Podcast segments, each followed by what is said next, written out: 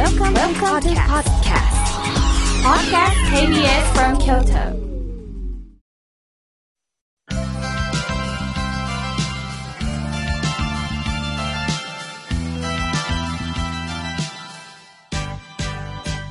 心が笑顔になるには栄養剤が必要です。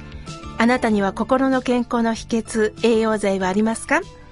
このコーナーでは、心の栄養剤というキーワードをもとに、様々なジャンルの方々をゲストにお越しいただきまして、ゲストの心の健康の秘訣を探っていくコーナーです。今回は、この方にお越しいただきました。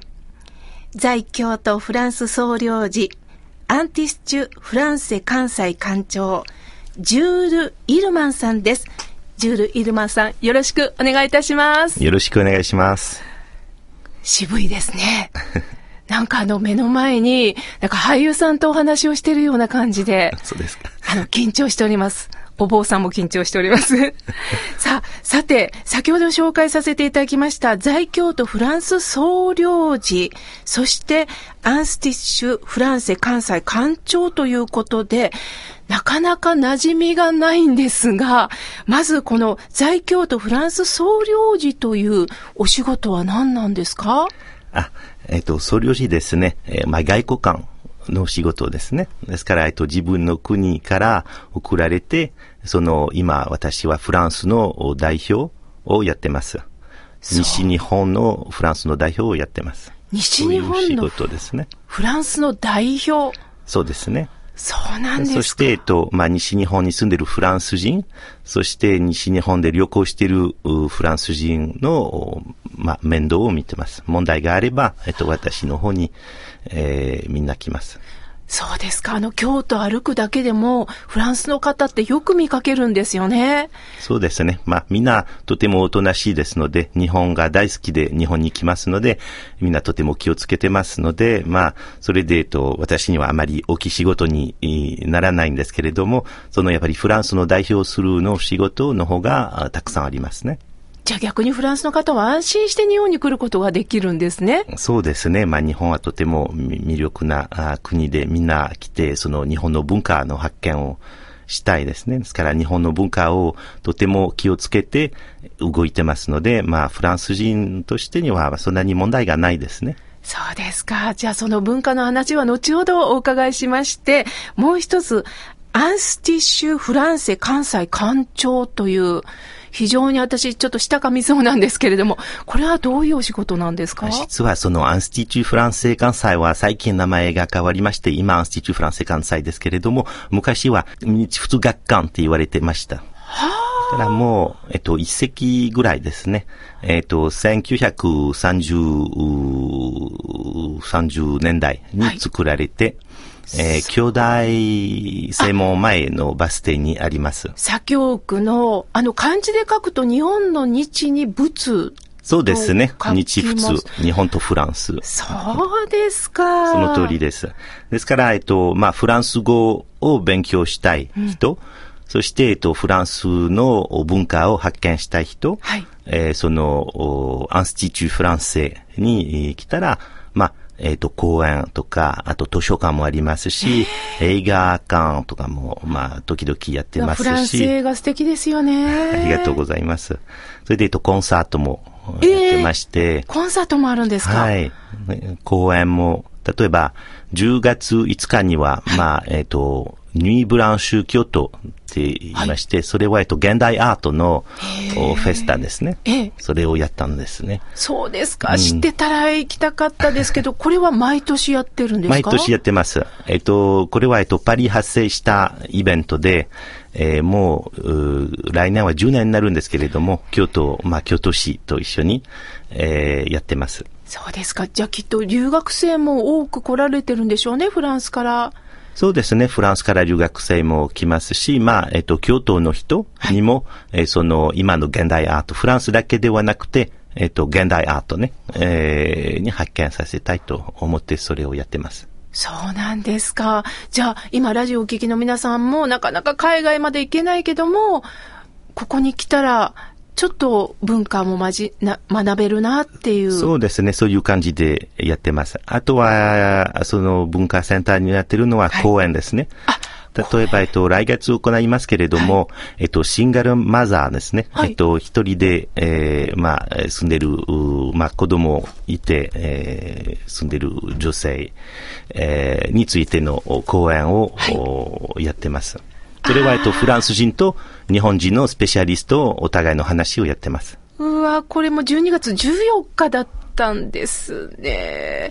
あの、来年、来年は、まあ、えー、それも、えー、来年もいろいろ予定はそういう、そういうこともやってますね。そうですか。公演が、だいたい年に2、3回ぐらいをやってます。うわあ、そうなんですか。じゃあこれからこういった情報は、ホームページか何かを。そう、アンスティチューフランセのホームページまで行っていただければ。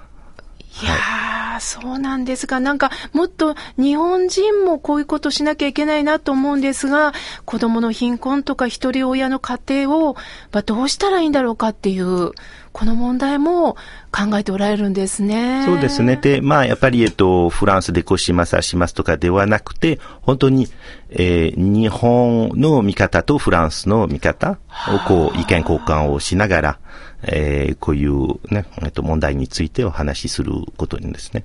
ああ、なるほどね。やっぱりどうしても人間ってこう困ったり悩みが出てくると、その狭い範囲の中でしか物事を考えられませんけど、違った文化からの発想とか、あの、刺激になりますよね。その通りです。はあ、まあそこで、あの、その文化のことと同時にですね、なぜ今、この、今、ジュール・イルマンさんがこの番組に登場していただいているかと言いますと、まあこの番組は井村屋さんに支えていただいてるんですが、井村屋さんといえば、まあ井村屋さんが運営しているジュボーさん。はい。私も大好きで、伊勢丹京都店、祇園店に伺ってるんですが、このジュボーへにも、あの、訪れられそうですね。まあ、えっ、と、私は、えー、京都は2ヶ月半前には着任されたんですけれども、それでまあ、2回ぐらいいたことあります。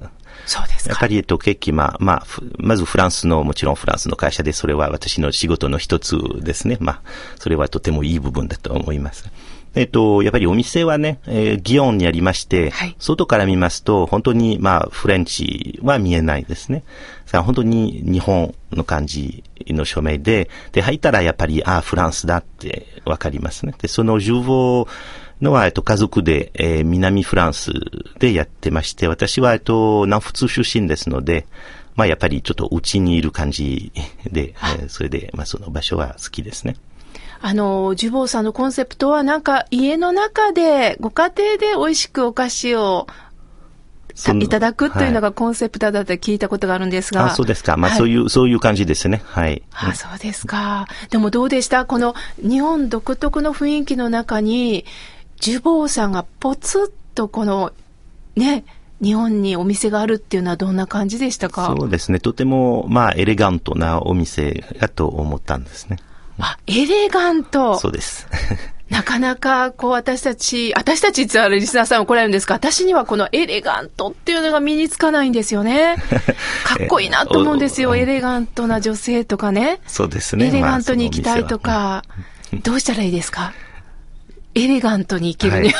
はい、エレガントの意味ですか？はい。まあ、おえっ、と、日本語で言いますと、えっと、おしゃれしてるお店ではないですかね。ああ、すると私も、なぜ明日、その十坊さんに行くと、こう、なんかこう、気持ちが向上するかというと、それを感じられるからなんですかね？おしゃれになった気分になるからなんですかね？ああ、かもしれないですね。それで、まあ、もちろんケーキが美味しいですから。そうなんですよ。なんか普段ケーキとか紅茶じゃなくてお紅茶を飲もうかみたいな感じになっちゃって。そうですね。ええなんかこう自分が高められたような感じになるんですよね。まあ、そのブランドは、あとね、えっと、やっぱり家族でもともとやってますので、まあ、そのとても綺麗な歴史もありますので、それも大切だと思いますね。特に京都に。あ、そうですか。じゃあ逆にね、あの、それこそジュール・イルマンさんが、あの、ジュボーさんでお茶飲んでたら、あ、私も入ろうかしらと、やっぱり絵になる方なので、ね、広告効果もあるかもしれませんね。はい、かもしれないですね。そうですね。じゃあきっとまたお会いできるかもしれませんね。はい、ありがとうございます。そこで先ほどお話をしていただきました、この日本とフランスの生活とか文化のことについてもっともっとお伺いしたいんですが、今あっという間に時間が来ました。あの、来週もお越しいただけないでしょうか？喜んできます。喜んで。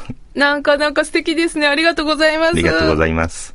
本日のゲストは、在京都フランス総領事、アンスティッシュフランセ関西館長、ジュール・イルマンさんにお越しいただきました。ありがとうございました。ありがとうございました。